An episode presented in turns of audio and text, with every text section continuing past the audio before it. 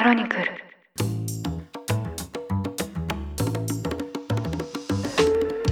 おはようございます。4月24日月曜日。ニュースコネクト。あなたと経済をつなぐ5分間。パーソナリティの新井里奈です。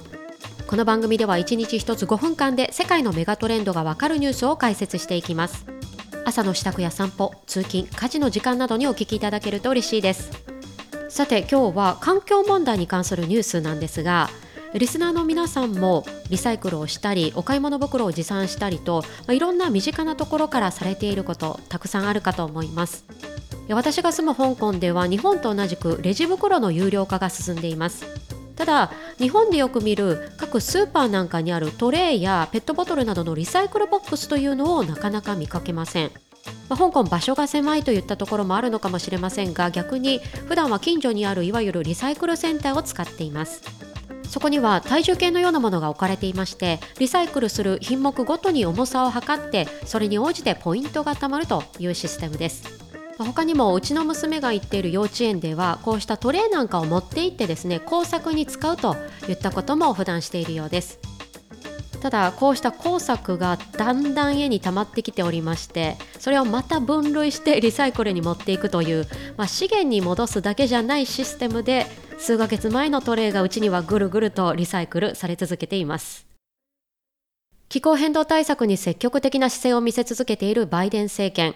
新たな規制案として EPA アメリカ環境保護庁が発電所から排出される温室効果ガスに対する規制を新たに発表する構えであることがニューヨークタイムズから報じられました。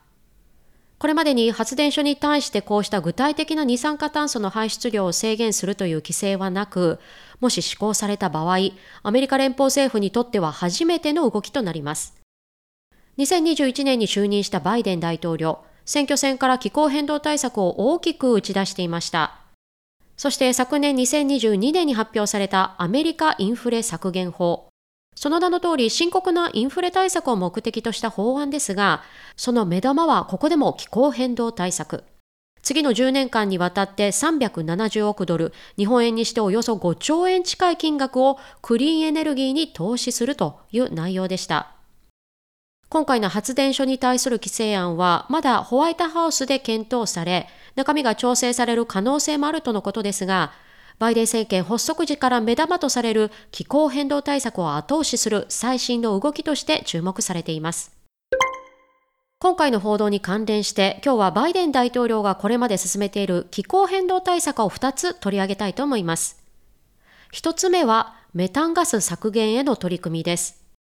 メタンガスとは二酸化炭素に次いで地球温暖化に影響があるとされる温室効果ガスの一つ。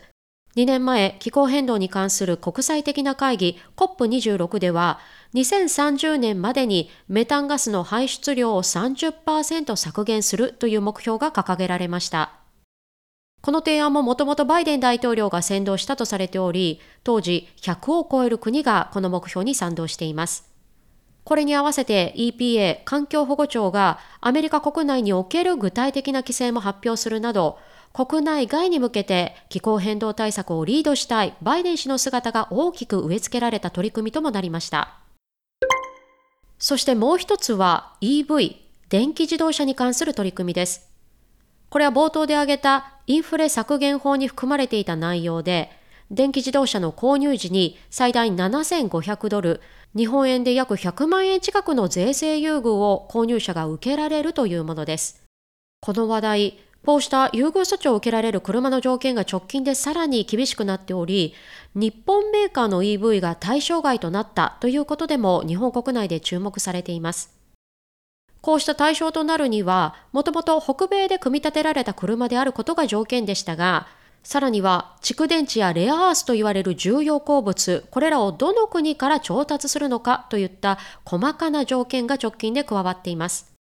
それにより現状ではアメリカの自動車メーカーであるゼネラルモーターズ、フォード、そしてテスラの3社が生産する11の車種に対象が限られており、日本をはじめ韓国やドイツ、中国などの EV 車は現状対象外となっています。こうした背景には、バイデン政権がこれまで掲げてきた公約達成に向けて具体的なステップを示すといったところとともに、2024年の大統領選も念頭に置きつつ、国内産業を後押ししたい、そういった政治的な動きと見る専門家もいるようです。が、アメリカの現状の電気自動車の普及状況を見てみますと、昨年に販売された新車のうち、電気自動車であった率は乗用車でわずか5.8%、大型トラックで2%未満にとどまっています。直近の発表では、この率をどこまで引き上げるかといった具体的な目標も発表されており、2032年、今から約9年後までに、新車販売のうち乗用車は3分の2を、そしてトラックは4分の1を電気自動車にするという目標も発表されています。ということで今回はアメリカの気候変動対策について取り上げました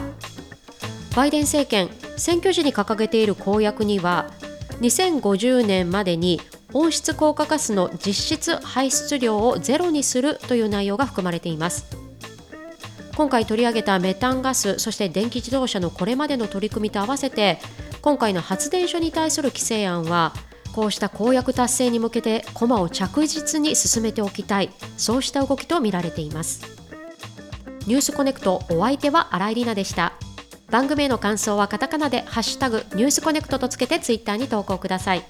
もしこの番組が気に入っていただけましたらぜひフォローいただけると嬉しいです。それでは良い一日をお過ごしください。